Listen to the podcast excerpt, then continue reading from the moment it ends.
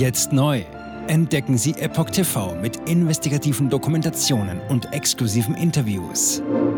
EpochTV.de Willkommen zum Epoch Times Podcast mit dem Thema Kein Interesse an Lessons Learned. Corona. Lauterbach drückte Angstkampagne in Expertenrat durch. Evaluation unterblieb. Ein Artikel von Reinhard Werner vom 30. August 2023. Minister Lauterbach hat seinen Einfluss im Corona-Expertenrat geltend gemacht, um eine Angstkampagne zu Long-Covid durchzusetzen. Außerdem gehörte er zu jenen Akteuren, die eine kritische Aufarbeitung der Arbeit verhinderten. Noch Ende 2022, als längst ein Ende aller noch verbliebenen Corona-Maßnahmen im Raum stand, hat Bundesgesundheitsminister Karl Lauterbach für einen Furchtappell plädiert. Im Corona-Expertenrat der Bundesregierung forderte er, Jugendliche und junge Erwachsene auf diesem Wege für Long-Covid zu sensibilisieren. Lauterbach gehörte zudem zu den Verhinderern einer kritischen Evaluation der Arbeit des Expertenrates. Allerdings war er damit nicht allein. Am Ende lehnten acht von zehn Mitgliedern des Gremiums, die sich dazu äußerten, ein zuvor entworfenes Lessons Learned Papier ab. In der letzten Sitzung des Expertenrats am 4. April 2023 verzichtete dieser explizit auf eine solche Stellungnahme. Begründet hatten Lauterbach und das Gremium die Entscheidung damit, dass für eine solche Bilanz die Zeit noch nicht reif sei. In einer Äußerung dazu hieß es, dass Zitat die umfassende wissenschaftliche Bewertung innerhalb kurzer Zeit und mit den Ressourcen des Gremiums nicht möglich erscheint. Zitat Ende. Lauterbach setzte sich über kritische Stimmen im Expertenrat hinweg. Die Welt hat Protokolle aus dem Bundeskanzleramt publiziert, die dokumentieren, wie Lauterbach den Expertenrat regelmäßig in seine Richtung lenkte. So hatte es in der Sitzung vom 29. August 2022 mehrfach Widerspruch gegen die geplante Kampagne des Ministers zur Sensibilisierung junger Menschen gegeben. Die Rede war von einem Furchtappell. Zwar seien alle Mitglieder des Expertenrats der Überzeugung gewesen, gewesen, es sei notwendig, auch jüngere Menschen auf Gefahren durch Long-Covid hinzuweisen. Die Art und Weise, wie Lauterbach dies kommuniziert habe, sei jedoch nicht konsensfähig gewesen. Dennoch präsentierte der Minister nur wenige Wochen später die Kampagne Ich schütze mich. Die Autorin Margarete Stokowski und 83 weitere Betroffene äußerten sich darin zu ihren Erfahrungen mit Long-Covid. Die Mitwirkenden appellieren an die Bevölkerung, den eigenen Impfschutz zu überprüfen, Maske zu tragen und aufeinander Rücksicht zu nehmen. Ziel der Kampagne sei es, so Lauterbach, zu verdeutlichen, dass die Pandemie, Zitat, nicht nur Statistik, sondern vielmehr eine Summe von Einzelschicksalen sei. Immunologe. Wirkungspotenziale der Impfung unterschätzt. Gegenüber der Welt äußerte sich Charité-Immunologe Andreas Radbruch kritisch zu der Kampagne. Er wies darauf hin, dass eine vierte Impfung für Heranwachsende nicht zwingend erforderlich sei. Immerhin seien fast 90 Prozent davon durch bereits erfolgte Impfungen geschützt, mindestens 50 Prozent zudem durch eine überstandene Infektion. Außerdem schütze eine Impfung zwar regelmäßig vor schweren Verläufen einer Corona-Erkrankung, eine Ansteckung selbst verhindere sie jedoch nur begrenzt.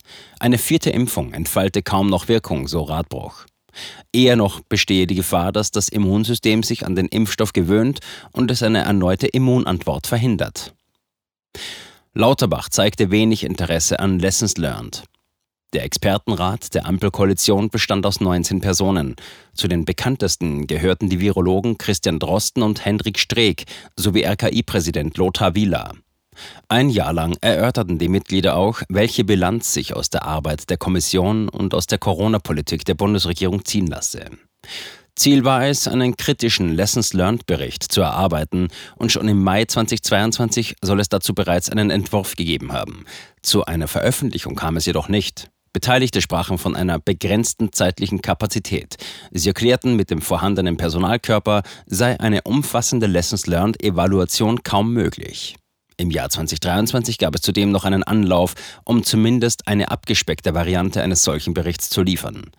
Es sollte zumindest zu einer Stellungnahme kommen, die zentrale Stellschrauben in der Pandemiebekämpfung benennt. Zu den treibenden Kräften gehörte Lauterbach nicht einmal in diesem Kontext.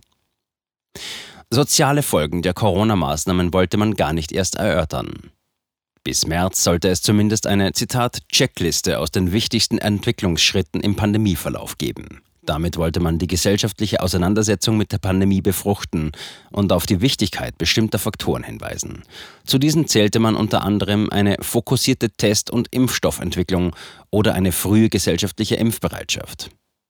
Kritische Themen wie Schulschließungen, Einschränkungen von Grundrechten oder Maskenpflichten für Kinder hätte man von vornherein ausgespart. Stattdessen vermerkten Protokolle Klagen über eine sehr subjektiv und oft stark verzerrte anmutende Wahrnehmung der Corona-Politik in der Öffentlichkeit. Diese sei häufig vom Impfstatus abhängig und offenbare Aggressionspotenzial. Am Ende sprachen sich acht gegen zwei Mitglieder des Expertenrats bei einer Abstimmung gegen eine Lessons Learned Stellungnahme aus.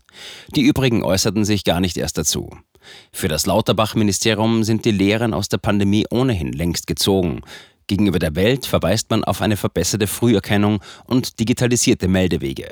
Außerdem habe man die Produktionskapazitäten für Impfstoffe aufgestockt und eine Long-Covid-Kampagne gestartet. Jetzt neu entdecken Sie Epoch TV mit investigativen Dokumentationen und exklusiven Interviews. Noch heute kostenfrei anmelden und völlig unverbindlich testen.